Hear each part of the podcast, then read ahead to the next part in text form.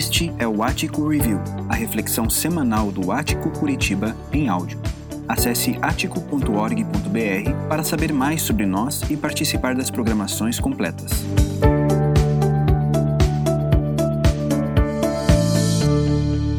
Olá, amigos, irmãos do Ático.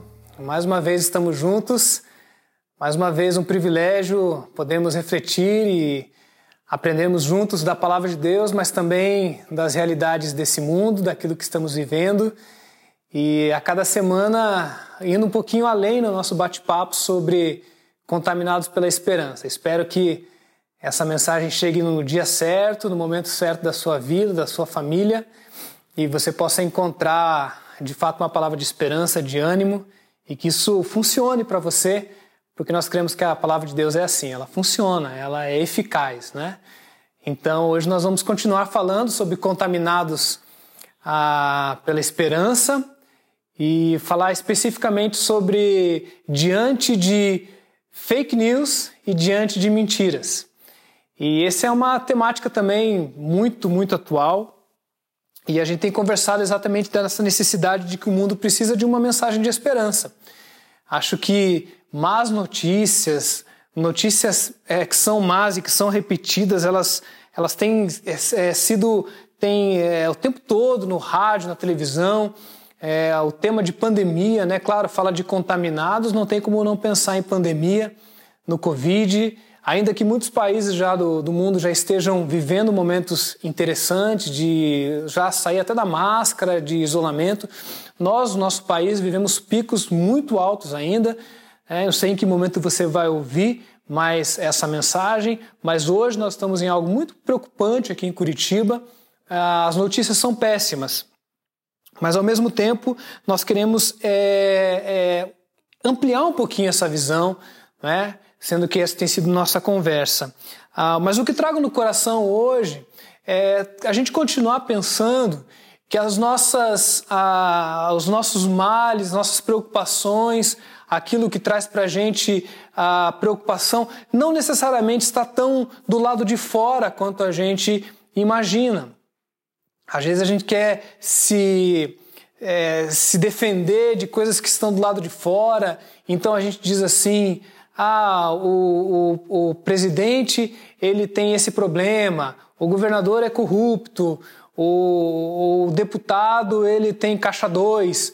Ou a gente, e a gente vê as coisas mais próximas, né? as pessoas no trânsito nervosas, e a gente vai vendo todas essas situações de corrupção, é, notícias tristes que vão acontecendo, e a gente começa então a, a talvez até nos tornarmos críticos, né? E dizer que ah, o meu marido ele é muito grosso, ah, a minha esposa ela é muito relaxada. A gente começa a rotular pessoas e começamos a olhar para o lado de fora e ver que o mundo é mal e, e isso vai além de simplesmente constatar e a gente começa a se tornar mesmo crítico do que está acontecendo ao nosso redor. E ainda que essas coisas sejam verdades, né, o mundo seja mal, nós vivemos num mundo caído, num mundo decaído, né, ah, ainda que isso seja realidade, existe uma realidade dentro de nós muito mais perigosa, Jesus ele vai nos dizer que não é o que sai, né? É aquilo que está dentro de nós, é aquilo que sai de dentro de nós, perdão. Não é aquilo que entra, é aquilo que sai de dentro de nós que vem de um coração corrompido. Então eu lembro de uma historinha que eu acho muito interessante, que diz que uma onça, ela estava andando pelo, pela, pela mata e ela então começa a criticar, né? Ela fala da, da girafa que é muito alta, né? Olha só. Depois olha para o elefante, fala, o elefante acima do peso e essa é uma fábula onde uma onça fala, né? E ela então começa então a reparar na, na, na cobra, ela vai botando defeito em todas as coisas, no rio, nas plantas. Então ela olha para Deus e fala: Deus, eu estou morando num lugar tão ruim, está tudo tão ruim ao meu redor, por que, que o Senhor não me tira daqui? Ao que Deus teria então feito ah, algum tipo de movimento e, e, essa onça de repente ela, ela se desperta num lugar muito pior. Então, sim, daí as coisas estão muito piores, os rios estão muito mais poluídos, o céu está muito mais cheio de, de, de poluição também, os, os, animais estão todos doentes. E daí aquela onça fala: Mas Deus, eu falei para o Senhor me levar para um algo ah, melhor, olha que lugar terrível que o Senhor me colocou, que lugar é esse? Me tira daqui. E Deus teria respondido, falando: Não, você está no mesmo lugar. Eu só peguei os seus olhos e virei-os para dentro de você. Ah, essa historinha, essa fábula, ela nos faz pensar que aquilo que está acontecendo lá fora, muito provavelmente é fruto daquilo que está dentro do coração das pessoas. Não é nem muito provavelmente, isso é realidade. Quando nós, por exemplo, vemos, um, vemos um congresso corrupto, isso é comum, todo mundo sabe disso, da corrupção que acontece em todos os níveis. Nós vemos as pessoas se corrompendo na fila do pão na padaria, né? Ou então furando um sinal e, e, e não existe um congresso corrupto que não venha de uma sociedade que seja corrupta. A sociedade corrupta produz um congresso corrupto. E um mundo mal, ele vem a partir e através de pessoas que têm dentro de si coisas que estão ah, sido, sendo corrompidas e precisam ser transformadas. A, a Bíblia usa algumas expressões para essa, essa interioridade, né? como coração, ah, no Velho Testamento até fala rim, né, as entranhas, né, as entranhas, aquilo que vem dentro de nós, aquilo que, que nos impulsiona. Né? A Paulo chega a falar assim: ah, o bem que eu quero fazer eu não consigo, o mal que eu não quero eu acabo fazendo. Por quê? Porque o meu homem interior, a expressão paulina é que o homem interior ele, ele não consegue controlar. Né? Mas eu gosto muito da expressão coração porque é uma expressão bíblica e que nós falamos, né? O coração contaminado, um coração corrompido. E de fato, a Bíblia, inclusive, fala aqui que a gente deve cuidar do coração, porque dele provém né, as fontes de vida. Então, é algo do nosso coração que a gente deve cuidar. Então, quando a gente entra em qualquer tipo de tema, falando de contaminados pela esperança, essa é a reflexão que temos feito a cada semana antes de ser uma, uma, uma mensagem onde nós vamos apontar para o lá, nós estamos apontando para cá. Então, quando a gente fala diante da mentira e da fake news, seria muito fácil eu falar aqui das fake news que você recebe no seu grupo de WhatsApp, né? Ou criticar aquele grupo que, que, que gera fake news, robôs, né? Que geram fake news no, nas redes sociais, ou nos grupos ah, de mensagem. E a gente poderia então ficar falando, porque na verdade fake news, né, para a gente resumir bem rapidamente o que é fake news, é uma notícia falsa, mas na verdade é uma mentira. Né? A gente coloca o nome fake news, mas na verdade é uma mentira. Muitas vezes essa fake news ela vem como uma meia-verdade, só que uma meia-verdade é uma mentira inteira. E, e a fábrica de fake news ela se prolifica prolifera. Né? Ah, tem um outro conceito interessante que vem junto da fake news, que também é um tipo, que é a pós-verdade. A pós-verdade, que é algo que está acontecendo muito, é quando você ah, conta uma narrativa depois de um fato documentado e você conta essa narrativa diferente do fato várias vezes até o ponto em que aquilo se tornou tão comum que as pessoas estão acreditando em algo que não é verdade. É uma verdade que veio do pós. Né? Um exemplo que eu sempre cito é com relação à ditadura. Né? Depois de tanto tempo esse país passar por ditadura e lutar contra isso e vencer né, finalmente e se redemocratizar né? Ah, Começou-se há pouco tempo uma narrativa de que não houve ditadura, não houve ditadura, não houve ditadura. Eu nem vou citar o caso da Terra plana, né? que era alguma coisa tão, tão natural, a Terra redonda, mas a Terra plana é aquela coisa da fala, fala, fala, fala, de repente tem gente que acredita, e tem muita gente que acredita na Terra plana, tem gente que acredita que não teve ditadura, que não teve tortura no nosso país. Esse é um conceito chamado pós-verdade. A pós-verdade ela vem colada a fake news. Mas essas duas coisas, elas não são outra coisa senão mentiras. São mentiras com as quais nós convivemos. Contudo, essas mentiras elas só se estabelecem na nossa vida a partir do mentiroso. Não existe mentira sem mentiroso. Assim como não existe mal sem maldoso. Então, quando nós estamos tentando combater o mal, nós temos que pensar no maldoso. Eliminando o maldoso, nós eliminamos o mal. Eliminando o mentiroso, nós eliminamos a mentira. Mas para eliminar a mentira, nós precisamos pensar de como que a Bíblia vai encarar, como nós vamos livrar da mentira. Até porque, eu vou reforçar isso para você, a mentira não deve ser um problema em que você se preocupa lá, mas um problema em que você se preocupa dentro de você? Quais são as mentiras que você carrega? Talvez você não seja aquele que, que prolifera a fake news no seu grupo? Eu, por exemplo, dos grupos que eu participo, especificamente um, é, eu sou aquele chato que quando colocam uma mentira ou uma fake news, eu checo e eu vou lá e digo, isso não é verdade. Eu não sou muito popular nesse grupo, porque as pessoas parecem que gostam de acreditar. Parece não, elas gostam de acreditar naquilo que elas gostariam de acreditar. Então eu não estou falando necessariamente desse nível de mentiras ou de fake news que nós devemos combater. Eu estou falando das nossas interioridades que promovem mentiras. Antes de falar delas, eu gostaria de ler um texto onde acontece uma mentira ou três mentiras, e a gente vai usar esse texto para a gente poder ilustrar aquilo que nós vamos conversar. O texto está lá em Lucas, no capítulo 22, os versículos de 54 em diante. Lucas 22, de 54 em diante. Pedro nega a Jesus. Então, prendendo-o, falando de Jesus, né? Levaram-no para a casa do sumo sacerdote. Pedro seguia à distância. Interessante, né? Um discípulo tão próximo de Jesus, um dos mais próximos, nesse evento, Pedro está à distância. Mas quando acenderam um fogo no meio do pátio e se sentaram ao redor dele, Pedro se sentou com eles. Uma criada o viu sentado ali à luz do fogo, olhou fixamente para ele e disse: este homem estava com ele. Então aqui essa mulher, na verdade, ela está falando, ó, eu o vi com ele. Está falando de um, de um, de um, de um lugar aonde Pedro compartilhava com Jesus. 57. Mas ele negou: mulher, não o conheço. Primeira mentira. Pouco depois, um homem o viu e disse: Você também é um deles. Agora a gente está falando de algo que Pedro viveu ou, ou fez, mas algo que ele era, alguém que ele era. E aí ele responde: Homem, não sou, respondeu Pedro. Cerca de uma hora mais tarde, outro afirmou: Certamente esse homem estava com ele, pois é Galileu. Como é, que ela, como é que ele descobriu? Galileu, é, a Galiléia ficava ao norte, né? E eles tinham um sotaque diferente. Eles tinham um sotaque diferente e provavelmente ouvindo então Pedro falar, falou: olha, ele é Galileu, e Galileu é alguém que andava com Jesus, que também era chamado de Galileu.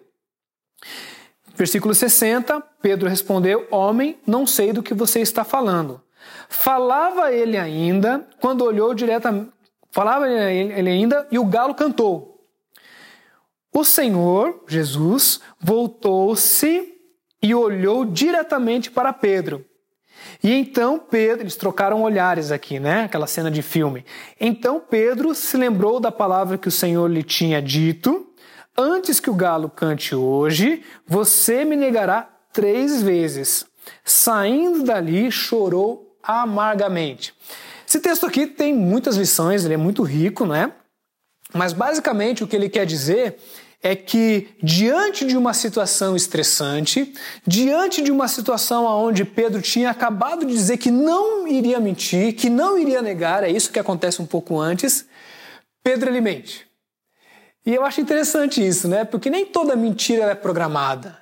Nem toda mentira é arquitetada. Muitas delas são. Você vai, por exemplo, fazer o teu imposto de renda e você vai então entregar e você arquiteta aquilo. Aquilo não foi de repente, você arquitetou. Ou você vai fazer uma venda, uma compra. Existem mais algumas mentiras, precisamos reconhecer, que elas acontecem de repente, como se, como se a, a mentira se aproveitasse de uma falha do seu caráter.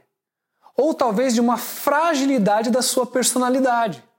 Então, um momento de fragilidade de Pedro, alguém impulsivo, alguém que estava sempre próximo de Jesus, naquele momento andava longe de Jesus, inseguro, a sua insegurança veio muito forte, e naquela hora ele não reagiu como ele entendeu que até ele achou que agiria de maneira correta e ele mentiu. Ele acabou chorando. Mas eu, vamos guardar um pouquinho o texto aqui a gente já volta para o texto, né? Ah, diante então dessa mentira da fake news, a minha pergunta é: por que, que as pessoas mentem? Ou vamos melhorar a pergunta, né? Por que, que você mente? Né? Tem um, um, seriado chamado House, de um médico, né, Dr. House, e uma das frases famosas dele é: todo mundo mente, todos mentem. E é verdade, né? Todos pecaram, né? Todos pecamos, e a mentira é algo que nós lidamos com ela Todos os dias, em qual, seja qual for o nível. Então, to, é, esse é um assunto que funciona para todos nós. É isso que eu quero falar. Não é só você da fake news, não. Não é só você que tem grandes mentiras. Todos nós lidamos com pequenas e grandes mentiras. Quem é casado, né, sabe de que às vezes a esposa chega com aquele cabelo diferente, né? É diferente aqui você entenda, né? Talvez para você não seja nem tão é diferente. E aí, o que, que você achou, meu amor? E agora? Você fala sincer, sincericídio, né? Você vai falar o que é, o que não é, como é, como é que vai acontecer? Nós lidamos com isso, o teu chefe, né, encontra com você. Eu vou falar um pouquinho sobre isso daqui a pouco. Qual que é o, o papel que você deve ter? O que de fato é mentira mesmo? O que, que é dolo? O que, que é culpa? Né? Mas o fato é que todos nós lidamos com mentira. Eu, eu pensei em algumas coisas aqui, né? A primeira delas é que nós mentimos para ah, talvez conseguir algum tipo de vantagem, para levar vantagem sobre alguma coisa. Então você imagina que alguém, ah, por exemplo, falei aqui do imposto de renda, né? Então a pessoa declara de maneira errada, fraudulenta, para levar vantagem, né? Vantagem financeira ou alguma vantagem dentro do seu trabalho. A pessoa conta uma história, né? Ah, morreu meu avô, por isso eu cheguei atrasado. Então algum tipo de vantagem. A segunda eu pensei aqui ah, para esconder algum defeito. Então existe alguma coisa que está acontecendo ali e você diz, não, não. Uma situação interessante é assim, e aí, é, vai me mandar aquele e-mail? Já, né? Ah, já mandei, deve estar na caixa de saída. É, então você está escondendo um defeito e daí você ainda está lá, nem terminou o e-mail ainda. A ética nas pequenas coisas, eu estou dando alguns exemplos que podem parecer simples, mas que eles deflagram coisas do nosso coração, superficialmente ainda, de fato. Ou então, talvez para proteger alguém. Né? Então eu vou falar uma mentira aqui para poder salvar alguém. Eu já escutei uma expressão que é mentira branca. O que, que é mentira branca? Não, você não está fazendo mal para ninguém. Você já pensou nisso, né? Será que existe algum tipo de mentira que não faça mal para ninguém? É, é, talvez no sentido factual das coisas, realmente não faça mal para ninguém. Mas para quem está mentindo, ele está, como Pedro fez, né? ele, ele se protegeu ali, ele estava necessariamente é, entregando quem era o seu coração, as falhas do coração. Será que a gente precisa realmente desses artifícios? A gente tem que recorrer a mentiras brancas para conseguir viver uma vida equilibrada? ou uma mentira para prejudicar alguém. E aí sim é algo muito é, complicado quando, por exemplo, se, uh, se, levanta uma fofoca, né? Ou se faz uma cara, às vezes não precisa falar muito para falar uma mentira, né? É só uma expressão no rosto, uma expressão de desgosto que você pode desfazer a, a fama de alguém, né? A reputação de alguém, de alguém com uma simples é, expressão facial. Então a mentira ela é muito cheia de tecidos é, é, diferentes e que vão se reintegrando e que nós precisamos cuidar de todas essas coisas. Eu acho que cada uma delas tem o seu valor. Mas eu separei uma última que eu entendo que eu, eu acho que é a pior. É a pior porque talvez dela partem todas as outras mentiras. Você tem que primeiro passar por essa mentira aqui para chegar nas outras, que é é, você mente para você mesmo. Você mente para tentar tolerar um defeito que você tem. Então, ou uma falha de caráter, como eu já falei, ou um desvio de personalidade do qual você ainda ah, não conseguiu lidar. Vou dar um exemplo. É, é bom a gente ilustrar para que a gente possa né, é, nos ligarmos aqui na mensagem. Existem pessoas, por exemplo, que são perfeccionistas. Essas pessoas perfeccionistas, elas têm muita dificuldade em pedir perdão. Por que, que elas têm dificuldade? Porque elas erram pouco, porque são perfeccionistas. Então elas são caprichosas. Não estou dizendo que necessariamente são coisas boas, né? Porque às vezes a pessoa muito perfeccionista, ela é difícil o relacionamento, né? Mas essa pessoa, por exemplo, é perfeccionista e ela cometeu um erro. Quando essa pessoa comete um erro, ela tem dificuldade de pedir perdão porque não está no mindset, né? não está no drive dela reconhecer. É difícil para essa pessoa. Então o que, que essa pessoa faz? Ela usa de uma, de uma fuga, não é? que é ela cria uma realidade né, ao seu redor para poder dizer que aquilo que ela fez dentro do contexto nem era tão errado assim. Então, ela olha e vê que existe algo errado, e talvez uma falha de caráter, talvez uma, uma, um coração de fato preconceituoso, um coração raivoso, mas como ela não consegue lidar com aquilo, ela parte para criar-se uma história e ela mesma acredita nisso. Você já viu gente que, que, por exemplo, é uma pessoa grossa no trabalho, né? Estúpida com as pessoas. E você conta para a pessoa, ela não acredita. Ela, ela, ela não acredita que ela vive aquilo. Fala, não, mas. E todo mundo fala, fala, não, tá todo mundo errado. Só eu que estou certo. É, conhece gente assim? Você é uma pessoa assim? É, é, dizem que se é, cinco pessoas. De, é, é, você está num grupo de cinco pessoas, sempre tem um chato. Num grupo de cinco pessoas, sempre tem um chato. Né? E se você olhar e contar quatro, provavelmente o chato né? É a gente. Então, quando a gente está no meio de, uma, de um ambiente e as pessoas estão apontando para você e você fica negando aquilo, o nome disso de fato é negação, é quando você não quer encarar de frente. O que, que você não quer encarar de frente? O eu. Sabe os olhos que viraram para dentro da onça? Quando você tem que olhar para dentro e falar assim: eu preciso de cura, sou eu que estou com problema.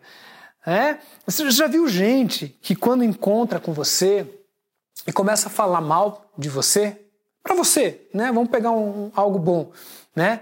Porque você é isso, você é aquilo, e você fica ouvindo a pessoa estressada, vomitando em você, e daí você pensa um pouquinho e fala assim, mas espera um pouquinho, essa pessoa está falando dela, ela não está falando de mim, ela está falando dela. E às vezes tem pessoas que falam, falam, falam, falam, falam, né, são críticas com o mundo inteiro para levantar uma cortina de fumaça para que as pessoas não vejam que dentro do seu coração existe um tipo de existência que não é autêntica.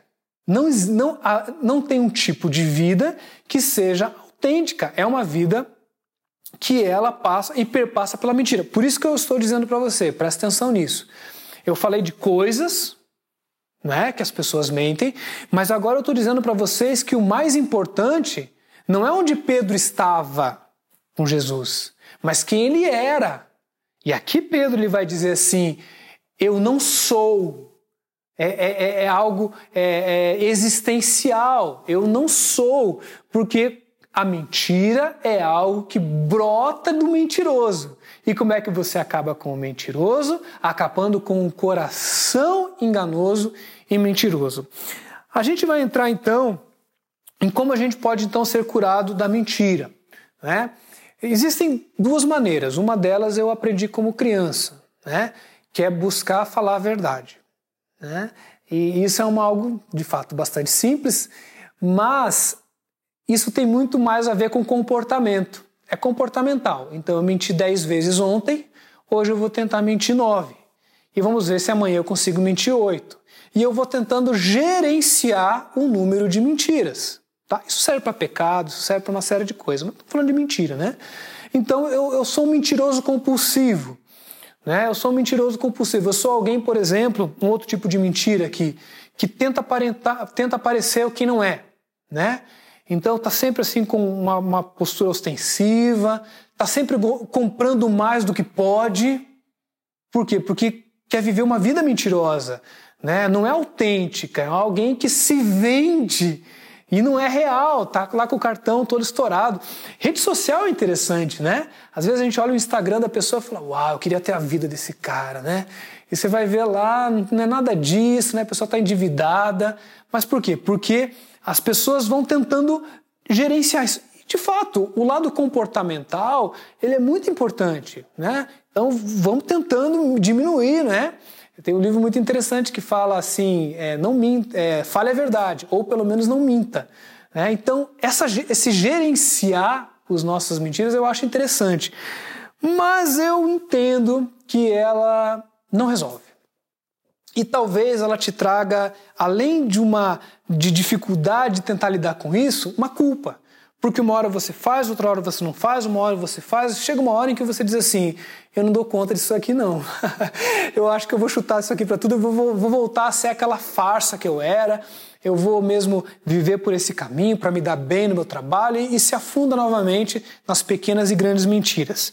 Ah, qual que é a minha sugestão e qual que é a minha, a minha já apontando para o final, né? É tratar o coração é tratar aquilo que de, de lá brotam todas as coisas. Né? Não, é, não é isso que Jesus fala? A boca fala. A boca fala do que está cheio o coração. Então você não, não cuide do que a boca fala, cuide do coração. Que se o teu coração tiver tratado, é natural que dali saia a vida. Né? Não estou dizendo de novo que é fácil, não são mensagens fáceis que temos pregado. Mas como é que você trata o teu coração? Tiago 5,16, gostaria de ler esse texto com vocês também. Ah, eu entendo que vem uma vem uma, um método né, para a gente fazer isso. Ah, de novo, não é algo tão mecânico, mas é uma inspiração para nós. Tiago 5, 15 e 16 diz assim: a oração, guarda essa palavra, a oração, feita com fé, curará o doente. Olha só, a esperança, contaminados pela esperança. Então a gente está atrás do que daqui nessas mensagens? Cura. Falei disso na última mensagem. Cura, cura, relacionamento traz cura. Vamos lá, tratar o coração, cura. A oração feita com fé curará o doente. E o Senhor o levantará, levantará, que é cura física mesmo, né? E se houver cometido pecados, ele será perdoado. Então, uma oração que você fala a Deus, você é perdoado. Então, confessou os teus pecados a Deus, perdão. Tá? Então, confessou as tuas mentiras a Deus, perdão. Versículo 16. Portanto, confesse os seus pecados uns aos outros e orem novamente uns pelos outros para que sejam curados.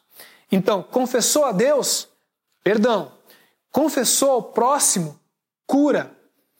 E são coisas diferentes. O perdão é algo que você recebe de Deus e está autenticado. Glória a Deus por isso. Contudo, existe um processo que você não quer voltar àquilo que você vivia. Então você precisa se relacionar.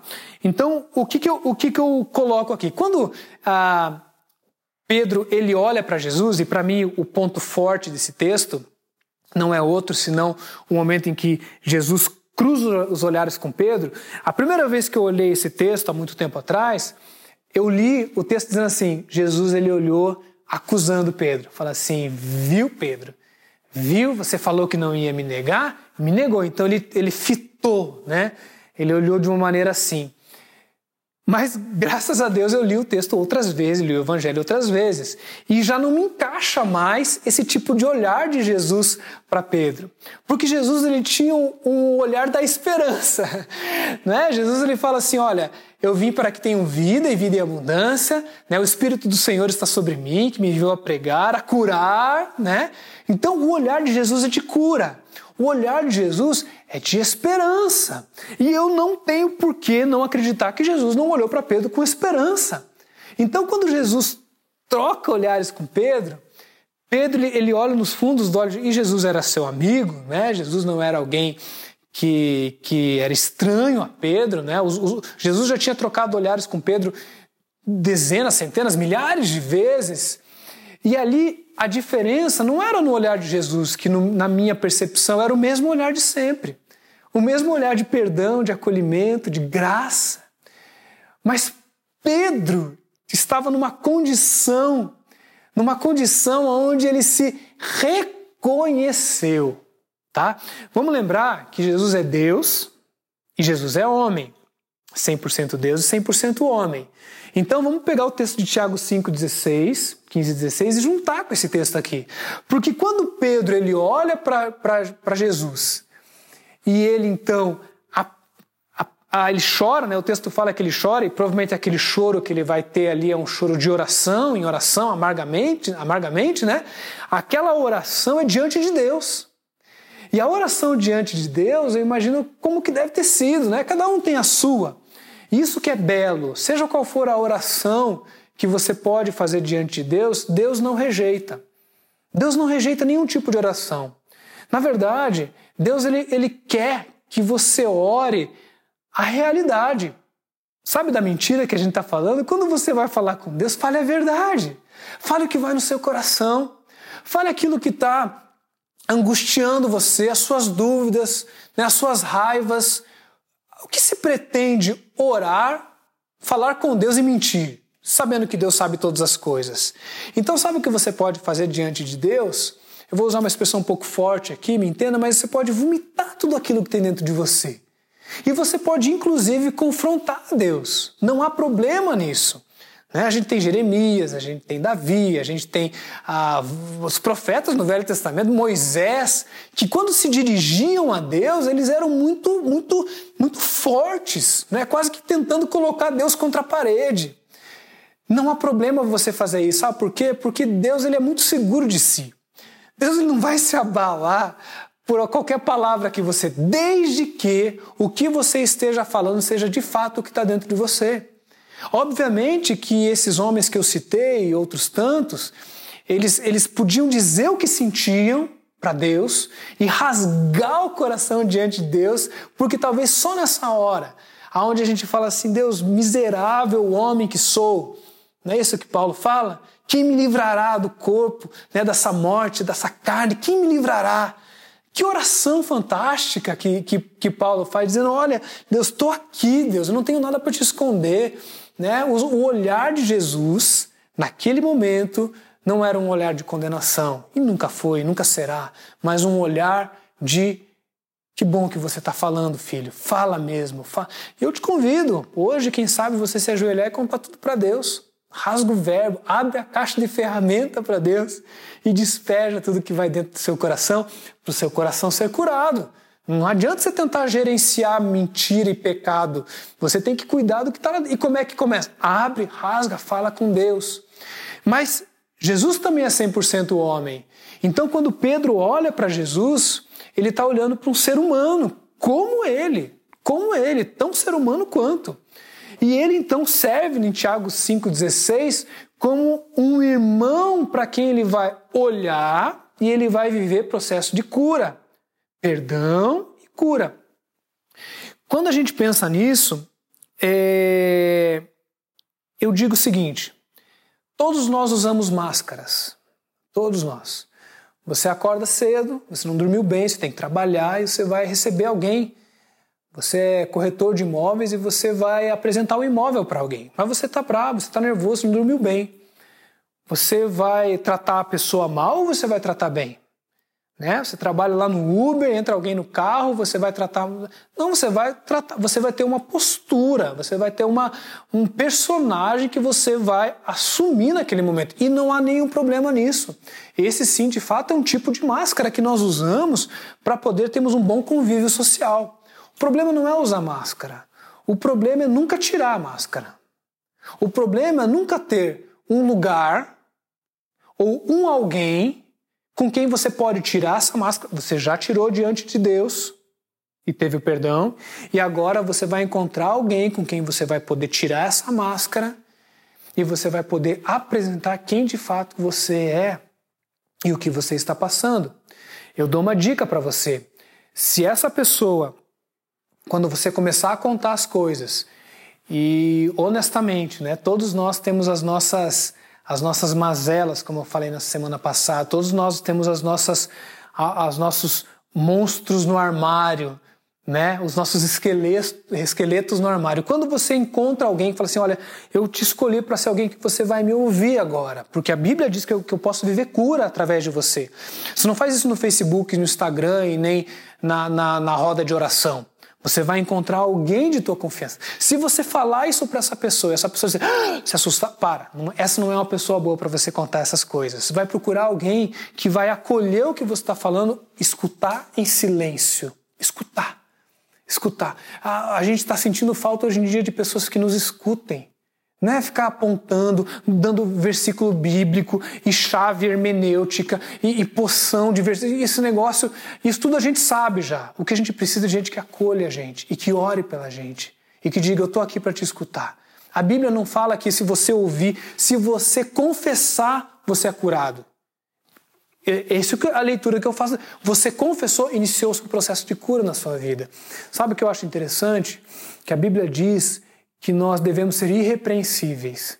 E toda vez que eu lia esse texto de sermos irrepreensíveis, eu ficava pensando, Deus, isso aqui é demais para mim.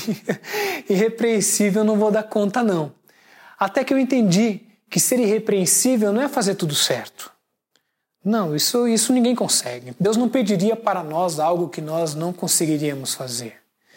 Ser irrepreensível é não ter pecado que não esteja confessado diante de Deus e diante da tua comunidade. É como se eu estivesse pregando aqui e alguém chegasse e fizesse alguma acusação sobre mim. Osmar, você furou o sinal quando estava vindo para cá. Falar algo bobo, né? Simples. E eu vou poder dizer, olha, eu já confessei diante de Deus e eu já conversei com o pessoal que estava aqui, falei, olha, eu passei por essa situação.